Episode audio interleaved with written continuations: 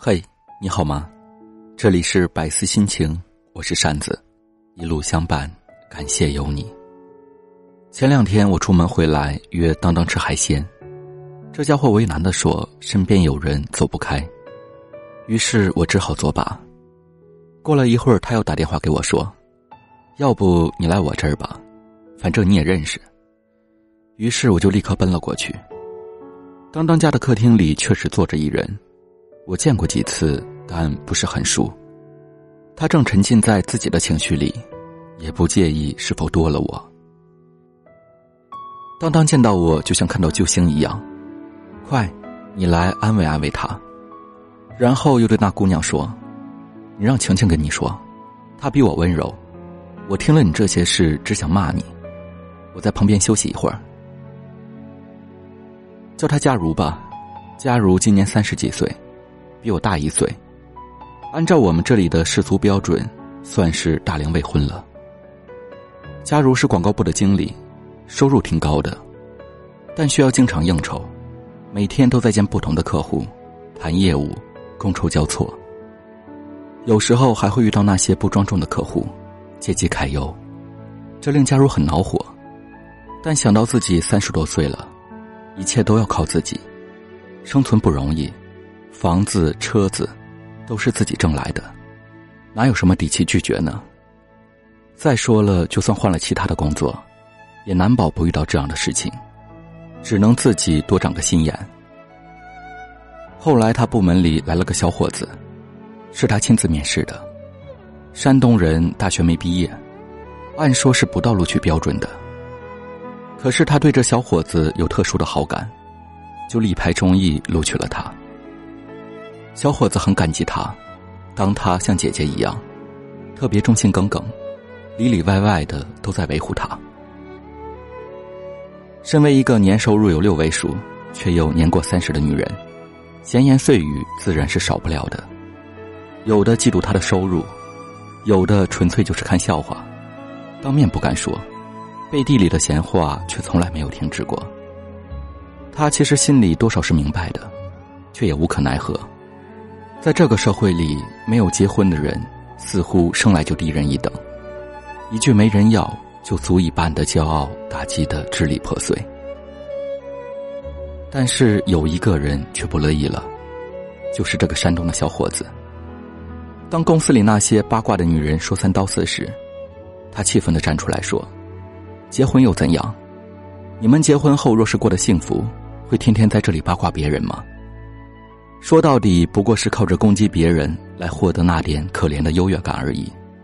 其实明眼人一看就知道，你们的婚姻有多差劲了。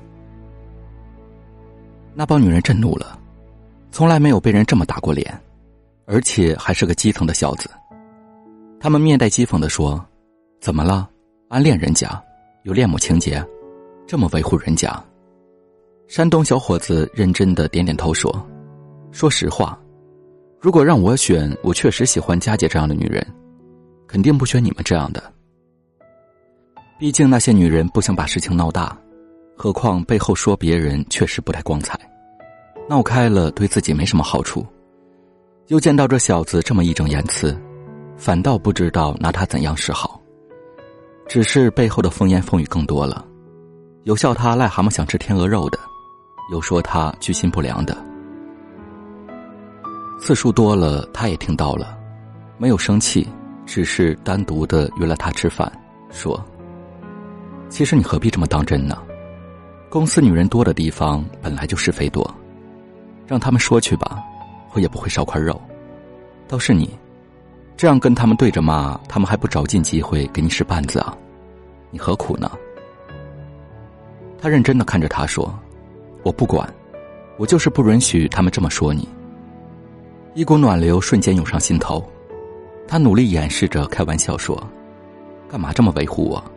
我们非亲非故的。”他却突然表白了：“因为我喜欢你。”他们虽然天天造谣生事，可是有一件没有说错，那就是我喜欢你。我知道你是高级白领，我就是个穷小子，我配不上你。可是我就是想保护你，照顾你。有多久没有被人这样在意过了？假如想拒绝，可是心里的狂喜却淹没了抗拒的念头。也许从第一眼起，自己就喜欢这个冷冷的家伙吧。可是毕竟已经是三十多岁的成熟女人了，她清楚两人之间的差距。她是硕士毕业，对方连个正经大学都没有念过。她收入五十万，对方只有区区几千，这都不是什么大的问题。最大的问题是两人的年纪差了八岁。在他的观念里，女人本来就比男人老得快。如果再大个八岁，也许过几年后两人看起来真的像母子了。虽说也是新时代的女性，假如还是认为女人应该找个比自己年纪大的。假如没有答应他，但他却没放弃。表白过后，反而大大方方的去关心他。知道他没吃早饭，他会特地跑老远去买他爱吃的鸡肉卷。下雨了，他会给他准备雨伞。出去应酬，他都会早早的在下面等着接他。有多少年没被人这样关心了？假如也记不清了。可是这样被人关心的感觉真好。有一次，假如半夜里突然肚子疼，打了几个姐妹的电话都没人接。是啊，都半夜了。大家早就睡了，可是肚子越来越疼。他试着打了他的电话，并没有抱太大希望。但是电话很快接通了，带着浓浓的睡意。当他说肚子疼的受不了的时候，他立刻说：“我马上来。”果然，十分钟后他就到了。他虚弱的问他：“怎么这么快？”他说：“大半夜里路上没人，摩托车骑得飞快。”然后去医院挂号、打点滴、拿药。送他回家时已经是凌晨四点了，他没有走，他也没有提。忙了一夜，他也担心疲劳驾驶会有危险。清晨是闻着香味醒的，他熬了粥，煎了荷包蛋，切了一盘水果，一切都是那么的顺其自然。两人相对用了餐，没有再次表白，也没有拒绝。一切都在彼此的目光里。那天以后，两个人自然而然的在一起了，很自然的，他们也成为了公司的头条新闻。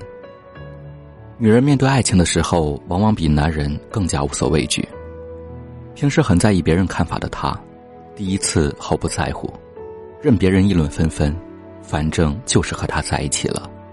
姐弟恋又怎样？老牛吃嫩草又怎样？只要两人相爱。管别人怎么说呢？而他不希望他承受这种压力，主动辞职了，在他的介绍下去了另一家公司，继续做他的基层员工。有爱的日子总是过得飞快的，两人腻腻歪歪的已经谈了一年了。年过三十的女人说不想结婚是假的，尤其是有男朋友的前提下。假如想结婚了，男友却完全没有这个意思。从暗示到明示，男友很无辜的说：“结婚，我没考虑过这事啊，我才二十多岁，结婚太早了吧？”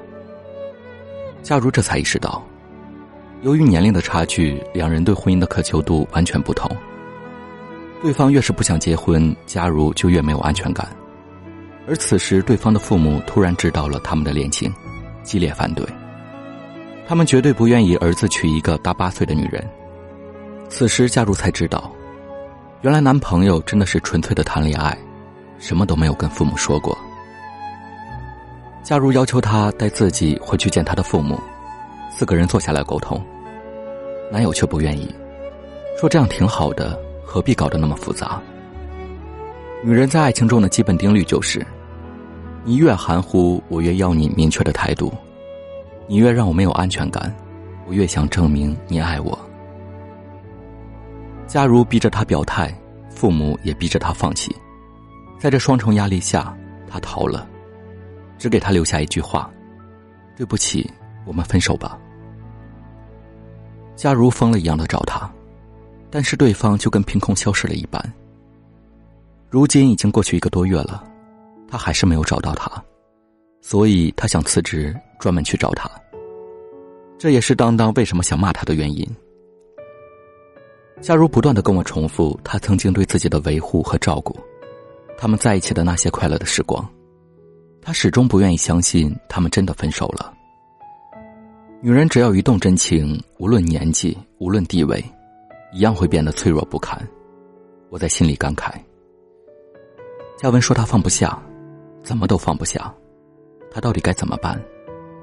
我只跟佳如说了一句话：当你放不下他时，想想他是怎么放下你的。